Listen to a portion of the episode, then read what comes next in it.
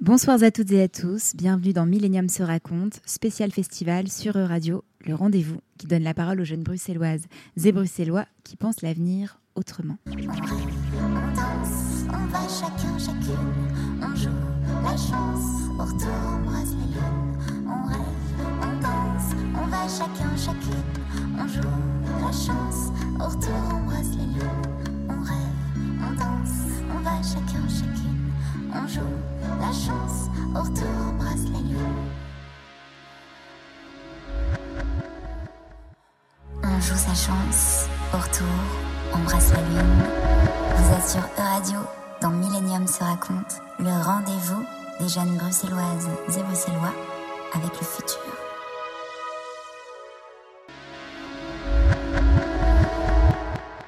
Comment le rêvons-nous, ce futur?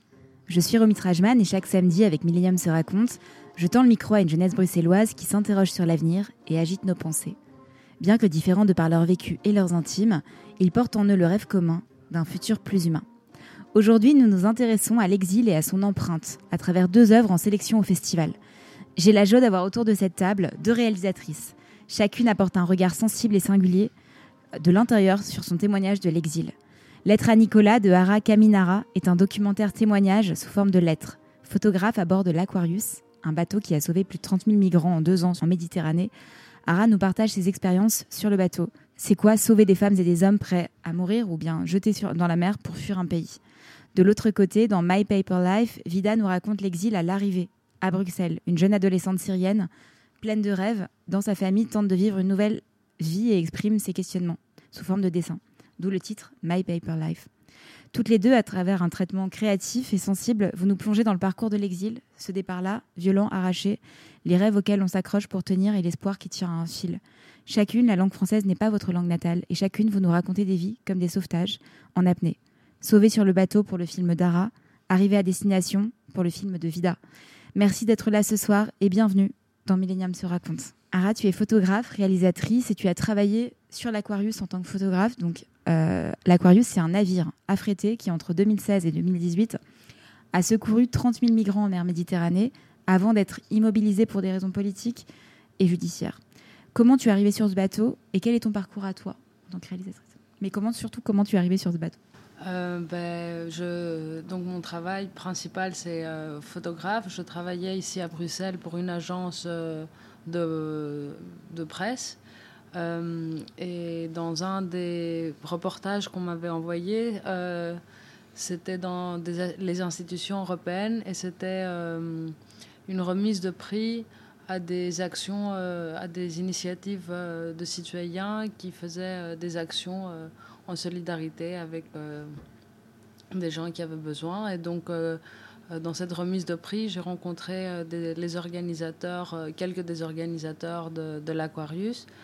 Et j'ai proposé euh, s'ils avaient besoin de photographes. Et une des missions euh, donc, euh, de SOS Méditerranée, c'est tout d'abord de faire euh, des sauvetages, mais aussi de photographier et de, de Documenté. documenter voilà, ces, ces sauvetages parce que sans témoignage, ben, le reste du monde ne sait pas ce qui se passe au milieu de la mer. Donc, comme ça, je me suis retrouvée sur le bateau pour deux missions, trois missions, euh, en, en tout de deux mois, deux mois et demi. Et toi, tu es grec et donc tu es arrivé aussi à Bruxelles Euh, Ah, Moi, je suis grecque, mais pendant longtemps, j'habitais à Bruxelles. euh, ouais, c'est un peu ma maison, Bruxelles. ouais, Parce donc, que dans le film, c'est vrai qu'on on t'entend en fait en voix off, tu parles en grec. Euh, oui, je parle en grec parce que c'est quand même ma, ma langue maternelle. Et euh, dans les premiers montages que j'avais fait pour le film, euh, au début, je parlais en français, mais c'est Moins naturel. c'est moins naturel. et j'ai- C'est vrai que bon, j'ai commencé à faire cet exercice de- d'écrire une lettre à mon fils, mais avant que mon fils soit né. Euh, et puis euh, quelqu'un m'a fait la réflexion, mais normalement tu parlerais en grec à ton fils. Parce que le film est une lettre à ton fils, c'est vrai que je l'ai pas Donc, mentionné, voilà, ouais. mais c'est un témoignage sous forme de lettre à ton fils qui, que tu portes en fait pendant euh, ton séjour sur le bateau. Je l'ai pas. euh, en fait, j'ai appris que j'étais enceinte de Nicolas euh, deux trois jours après mon dernier, ma dernière mission à bord de ce bateau. Et c'est à ce moment-là aussi que il y avait de plus en plus de pression de différents gouvernements européens pour arrêter tous les sauvetages en, mer. Et c'est à ce moment-là, donc une fois à terre, que je, je voulais utiliser les vidéos que j'avais fait à bord de ce bateau pour faire une, pour parler plus de ça, à part mes, mes photos que j'avais faites et que j'avais déjà distribuées. Donc voilà. Merci. Vida, dans ton film My Paper Life, tu nous plonges dans le quotidien d'une famille, mais surtout d'une jeune fille euh, syrienne, Rina, Rima, pardon, qui est arrivée à Bruxelles il y a peu, fuyant la guerre en Syrie, et son périple a duré deux ans euh, avant d'atteindre la Belgique. Une fois dans la capitale, elle est un peu traumatisée aussi, enfin, normalement, par cet exil-là et la guerre. Et la jeune fille éprouve de nombreuses difficultés aussi dans, dans son adaptation, etc. Et comment, et face à ta, face à ta caméra, elle se confie. Comment toi, tu as rencontré Rima et comment tu as décidé de filmer sa vie? En fait, j'ai rencontré d'abord le père de cette famille, euh, Nassim, euh, dans un atelier. On voit beaucoup dans le film d'ailleurs. Oui, oui euh, dans un atelier que je donnais dans un centre culturel ici à Bruxelles. donc, je donnais un atelier aux primo-arrivants et aux réfugiés. Euh, on avait un collectif, on donnait les ateliers comme ça là-bas. Et euh, c'est le père Nassim euh, qui dessinait. À ce moment-là, il dessinait la guerre parce qu'il était obsédé par la guerre. Et un jour, il dessine le drapeau d'Iran, je suis iranienne, sur un tank en Syrie.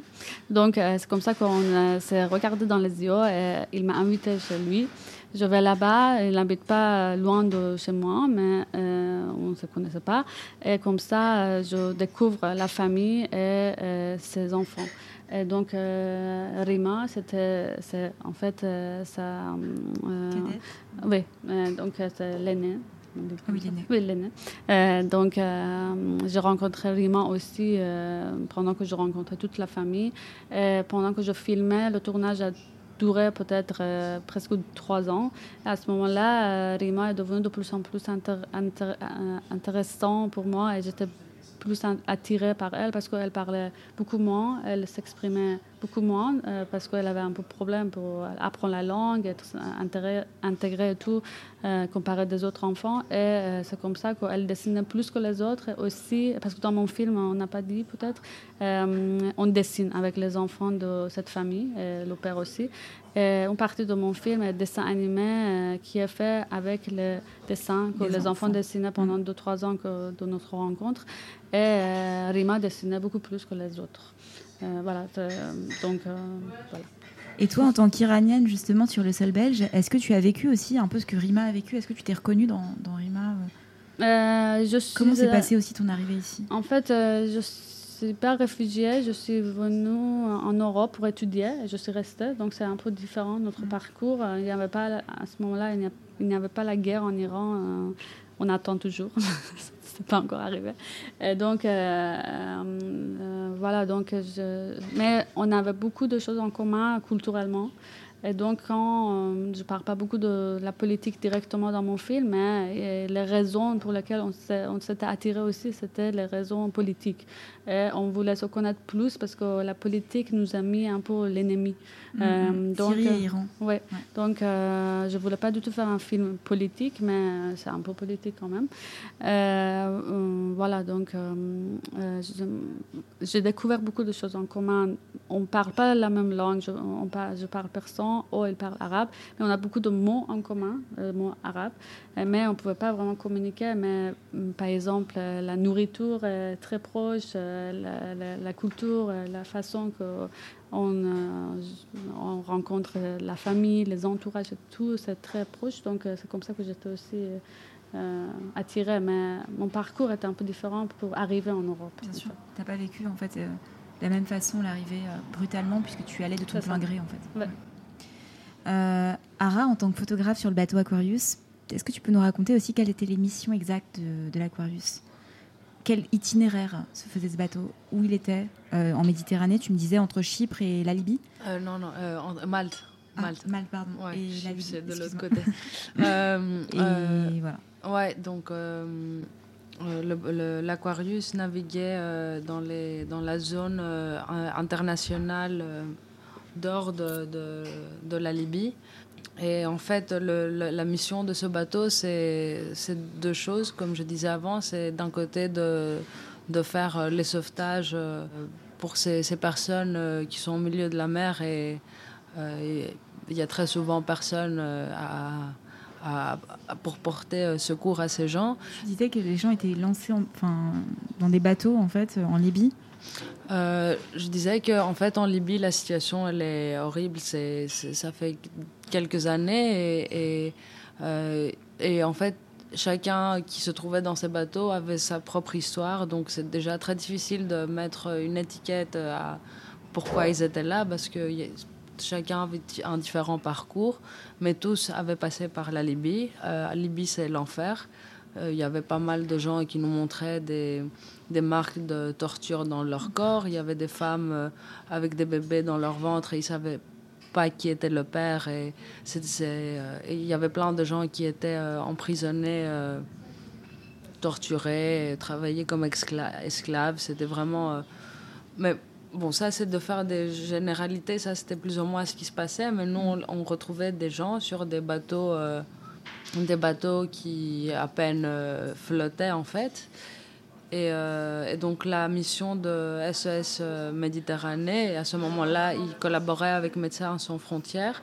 Ben, c'était de, de, de, faire les sauvetages, de prendre ces, gens des bateaux, des fois de, la mer, parce que euh, oui, ça dépendait à, quel moment euh, on, les trouvait. Et, et puis, euh, une fois que ces gens étaient à bord de l'Aquarius, ben, MSF, oui, Médecins sans frontières s'occupait de leur donner des, des, vêtements, de la nourriture.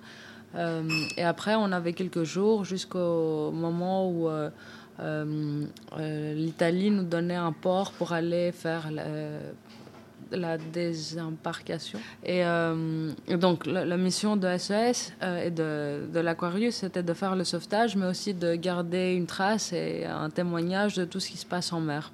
Euh, aussi bien des sauvetages, mais aussi des, des, différents témoignages de, de, ces gens. Et comme j'ai dit, il y a... C'est pour ça que toi, tu étais là, en fait, pour photographier, documenter aussi ça. Moi, c'était ça mon rôle. C'était mm. que ça, en fait. Et on a fait un film. Et donc, euh, oui, j'en ai fait un film après. Euh, et donc, c'était pas du tout l'idée euh, au début de faire un film. Mais ce qui m'a poussé à, en fait, à appuyer sur Reg sur ma caméra, c'était le fait que ces gens, une fois sur le bateau, ils commençaient à, chanter et à danser devant la caméra et à, utiliser la caméra comme une, machine pour garder trace du fait qu'ils étaient encore vivants et de parler de leur voyage, de parler euh, de, leurs rêves et de ce qu'ils avaient laissé, même des messages à leur maman, des messages à Dieu. La caméra, c'était vraiment une. c'est très beau ces passages dans le film. On sent c'est, enfin c'est vibrant. Enfin il y a des, on n'imagine pas ce qu'ils ont vécu et en fait ils sont là avec un sourire énorme et à chanter tous enfin, ensemble et ce moment de cohésion il est il est bouleversant quoi c'est euh, ouais, Ben, en fait c'est ça qui m'a poussé de vouloir faire un film parce que c'est comment en fait la vie et euh, le, fait qu'ils ont survécu euh, et la, vie et l'humanité dans ce qu'il y a de plus beau et plus pur se met, ça devenait une métamorphose ça, ça, prenait la forme de la musique et de la danse mmh. et mais pour pouvoir parler de ça, il fallait trouver une autre forme parce que juste avoir les gens qui dansent et qui chantent sans autre contexte, ben, les retours que j'avais, euh, quelqu'un m'avait dit ben, s'ils dansent et ils chantent, ça veut dire que tout va bien. Mm. Donc euh, il fallait trouver euh, pour parler un plus et pas. Ouais. C'est ça qui fait toute la beauté de, du film et sa puissance en fait, c'est qu'on comprend qu'ils viennent de l'enfer, comme tu dis. Et et malgré l'enfer, ils ont cette pulsion de vie en fait. Mm. C'est ça qui est magnifique dans le film. Vida, euh, on sent cette jeune adolescente qui arrive à Bruxelles. Elle est, on a l'impression que malgré le fait qu'elle est entourée dans sa famille, elle est seule aussi parce qu'elle a une euh, forme de solitude. Elle ne parle pas beaucoup la langue et en même temps, ça lui donne un côté aussi. Euh, elle est rêveuse, elle est un peu artiste parce qu'elle dessine, elle a envie de jouer du violoncelle. on sent que dans sa tête, elle a plein d'envies qui sont en tout cas tourner comme ça vers quelque chose d'artistique. Et en même temps, on la sent quand même assez seule. Est-ce qu'elle a été aidée quand elle est arrivée, euh, ou bien par des organismes, etc. ou pas du tout et juste elle a intégré une école et... Euh, quand la famille arrivait, elle, il était, euh, euh, la famille était aidée par le, financièrement par le gouvernement. Mais euh, aidée psychologiquement, psychologiquement non. c'est ça. Non, oui. Au début, on m'a raconté qu'il y avait un psychologue, ils, ont, ils sont allés le, le voir, mais je me rappelle que Hala, l'autre euh, fille qui, est- qui parle plus, elle m'a raconté que le psychologue leur demandait des questions très bizarres, donc euh, Mm. c'était pas vraiment utile. euh, Ouais. Ça n'a pas euh, marché quoi. Non, ça n'a pas vraiment marché. Et donc, euh, je pense quand on est un, un peu introverti, euh, on n'est pas peut-être très à l'aise de parler avec un psychologue, surtout que c'est pas vraiment dans notre culture d'aller parler tout d'un coup avec un psychologue, quelqu'un qu'on ne connaît pas. Euh, donc, pour eux, je pense que c'était le cas, plus ou moins. Mais euh, non, c'est pour ça que leur vie était un peu, leur situation était un peu compliquée au début. Ils habitaient au milieu de Saint-Gilles, c'est un quartier européen. Tout le monde va habiter à Saint-Gilles, mais le, bâtiment où, où il habitait n'était pas du tout euh, genre Saint-Gilles. Donc euh, c'était vraiment pas du tout en bon état. Vous avez Oui, c'est ça, on voit film. dans le film, les Et murs sont craquelés, on sent- elle dit qu'il y a des problèmes aussi de gaz dans la... Oui, à, à la fin, ils ont dû euh, quitter euh, cette maison parce que c'était dangereux, en fait, euh, parce que le propriétaire ne faisait pas les travaux et tout. Et donc, c'était vraiment, on dirait qu'il était toujours sur un bateau qui flottait euh, dans la mer. Euh, mais il était arrivé, mais il n'était pas vraiment arrivé. Mm, mm. Donc, euh, mm, c'est pour ça que c'était important pour moi de montrer, de faire aussi ce film pour montrer leur situation qui était vraiment invisible, dans, surtout dans ce quartier, pour ouvrir la porte de leur maison qui était justement toujours ouverte. Euh, on pouvait entrer sans, sans sonner, Euh, on pouvait juste pousser à Ah ouais. entrer. Euh, il n'y avait rien à perdre, j'imagine. Ça, c'était une des raisons que je voulais vraiment faire ce film aussi, à part les autres raisons. Mais maintenant, leur situation est beaucoup mieux. Ils sont beaucoup plus intégrés. Ils, ont, ils habitaient dans un hôtel pendant deux ans pour pouvoir trouver un autre appartement à, à Bruxelles. C'était pas possible. Euh, facilement de trouver une autre euh, façon. Et donc maintenant, euh, c'est beaucoup mieux. Mais ils sont arrivés en Belgique en 2015, vers 2015. Donc on est en 2022. Ça fait sept ans, quoi. Et dans le film, justement, Rima va se marier euh, et elle s'interroge finalement. Elle dit, euh, elle dit cette phrase, parce que tu la questionnes sur est-ce qu'elle a envie de se marier, et elle dit J'aime bien son sourire, un moment euh, du garçon. Quel est ton regard, toi, sur le poids en fait des traditions et comment concilier tradition et, la pr- et le principe de liberté d'un pays? Parce que c'est vrai qu'on voit, elle est très jeune, elle a 17 ou 18 ans, elle va se marier. Et euh, toi, quel est ton regard là-dessus? Voilà, qu'est-ce que tu voulais Euh, montrer justement, mon film, en fait, euh, n'est pas autour de ce mariage, euh, cette tradition. J'ai vraiment essayé de ne pas faire un film qui parle que de Rima et Mm. que de sa situation. Sa situation, le fait qu'elle voulait se marier, était une stratégie de survivre parce que la, la maison était petite, la situation n'était pas bien, mais euh, Oui, en fait, euh, euh, cette famille ne voulait pas du tout venir en Europe. Il était très content en Syrie. Et comme la plupart des réfugiés, parfois c'est l'enfer, mais parfois c'est la guerre. Tu aimes, tu aimes ta, ta maison, tu aimes ta culture, tu aimes le soleil, tu veux rester, tu ne veux pas partir. Donc euh, pour moi, c'était plutôt ça. Quand ils sont arrivés ici, ils étaient obligés de partir. Ils sont arrivés ici, mais ils n'étaient pas contents de leur situation. Et chacun dans la famille voulait euh, s'intégrer ou trouver une, so- une solution pour leur situation qui était l'enfer. Et donc, euh, pour Rima, était euh, se marier pour pouvoir, justement, dans un film, on dit, euh, je lui demande à un moment, euh, tu, ne- tu ne veux pas te se mar- se marier parce que cette maison est très petite? Et elle me dit, euh, comment tu as compris? Après, euh, elle, euh, elle dit, non, c'est pas ça, mais, mais c'est une partie aussi. Et donc, euh, et personne l'a vraiment directement obligé de se marier. Son père est très ouvert. euh, et C'était peut-être euh, les, en- les gens dans l'entourage, la tradition en général euh, qui était dans sa tête, mais c'est elle qui voulait se marier. Et puis, elle- finalement. elle- il y avait quelque chose du rêve aussi, de l'image d'Épinal dans le mariage. euh. C'est ça, donc, comme tout, euh, beaucoup d'adolescents, même ouais. euh, les Européens, les adolescents parlaient avec les adolescents ici, ils voulaient aussi se marier. Non, mais c'est très joli, c'est très beau Donc, la euh, manière dont tu le. Ouais, tu donc euh, par exemple, Rima est très différente de Hala, euh, euh, mais chacun euh, trouve leur, leur façon pour Ouais. pouvoir continuer la vie. Pour moi, l'idée n'était pas de montrer comment une jeune fille Europe, euh, pardon, de Moyen-Orient arrive ici et trouvent la liberté. C'était pas du tout ça. Hmm.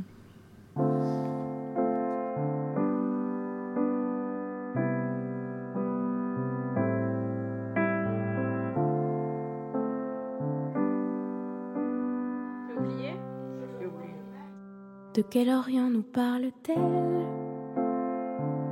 La jolie dame au souvenir quand elle raconte sa jeunesse sur le vieux port d'Alexandrie.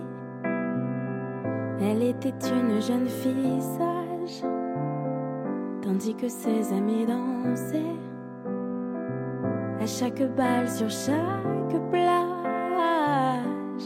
où tout ensemble elles se rendaient et les photos défilent sur le coin de la table. Je la surprends fragile, déverse quelques larmes. Elle se souvient de tout, les parfums, les couleurs. Le temps n'a rien dissous, juste là dans son cœur. Elle me dit les détails, l'insouciance comme un fruit qui poussait en bataille sur le sol du pays. Et soudain le silence, la déchirure immense, l'exil. De quel Orient nous parle-t-elle quand elle évoque ses grossesses? Quatre bonbons providentiels, élevés presque à l'aveuglette, ses yeux bleu vert n'ont pas encore quitté l'Égypte de sa vie. C'est à jamais la bague d'or,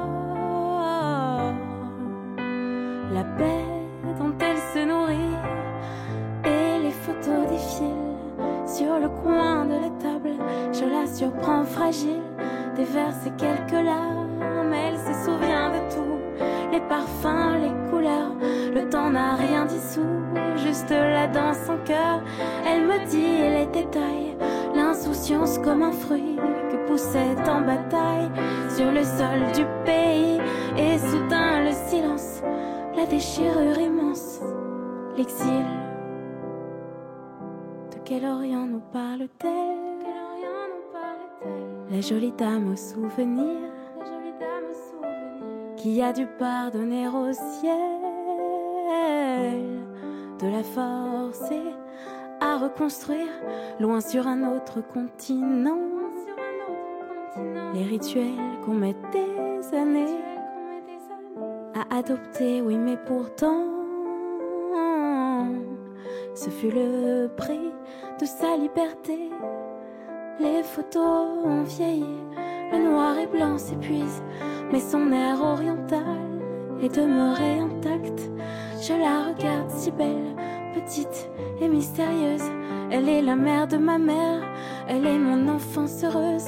Son accent comme un cri témoigne au temps qui passe qu'aucun de ses vestiges ne quittera son âme. Sa nostalgie m'enseigne qu'il n'est pas une frontière, l'exil.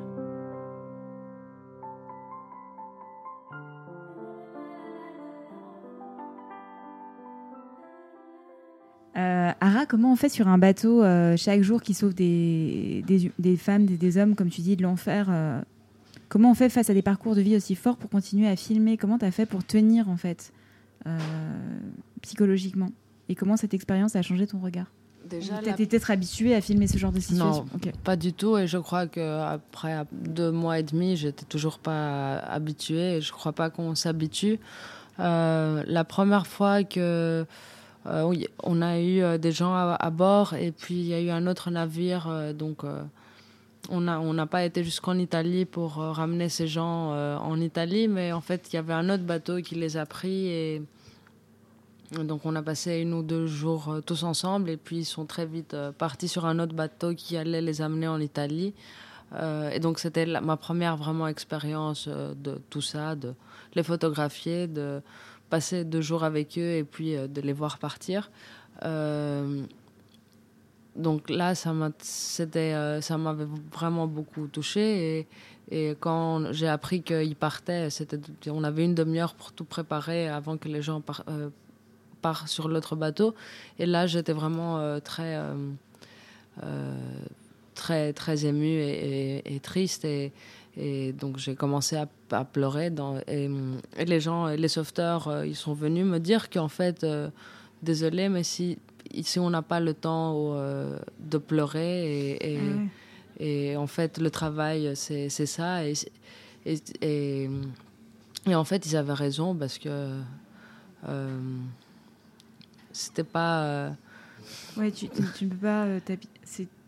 Oui, je vois ce que En tu veux fait, dire. je- Tellement- ce que je veux dire, c'est que, que moi, j'étais là pour témoigner. Donc, si euh, c'était à moi de soit pouvoir euh, continuer à faire ce que je faisais ou à, à partir et trouver Mhm. quelqu'un d'autre qui allait pouvoir le faire. Mhm. Donc, ça, c'est pour euh, dire par rapport à.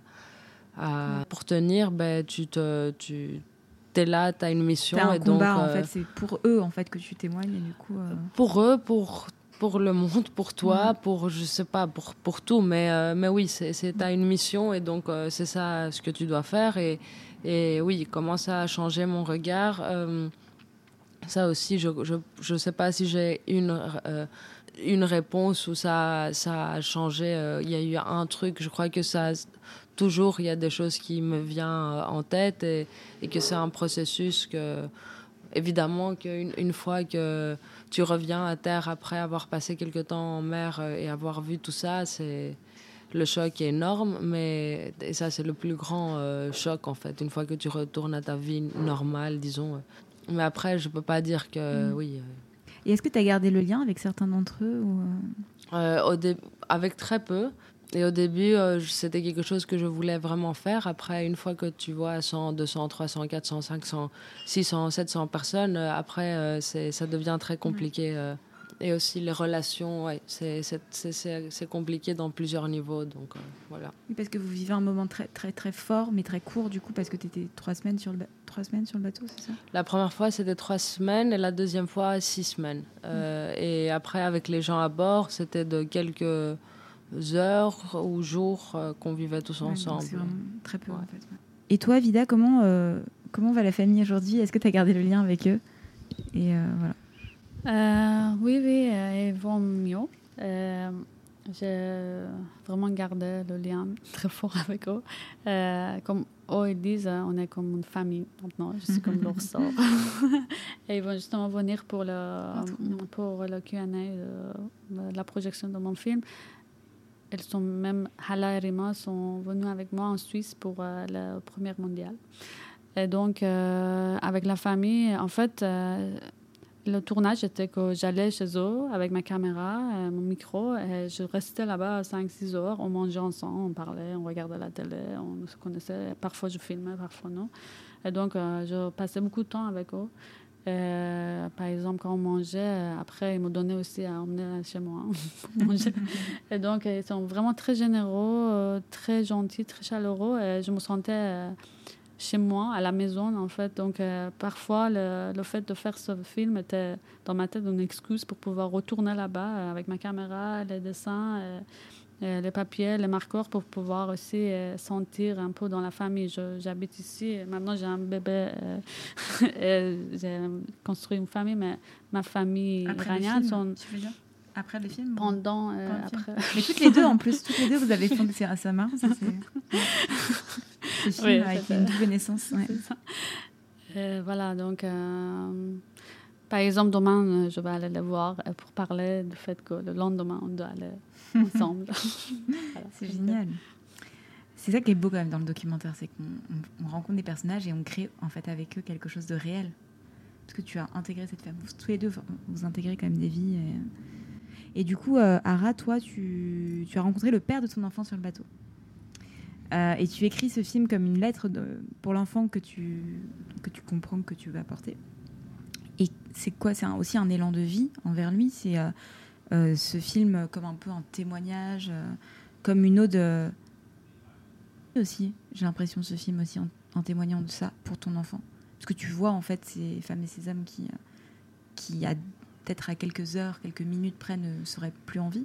Et ton enfant qui va naître, c'est aussi, j'imagine, une pulsion de vie, ce film? Oui, en fait, le fait de, de- d'impliquer tellement ma vie personnelle et écrire ce film comme une lettre à mon fils, c'était d'ab- d'abord c'était une excuse pour. euh, J'essayais de trouver une forme pour parler de tout ça. Comme je vous ai dit avant, euh, le fait de juste avoir la musique et parler de la vie sur ce bateau, euh, sans parler de moi, c'était pas suffisant.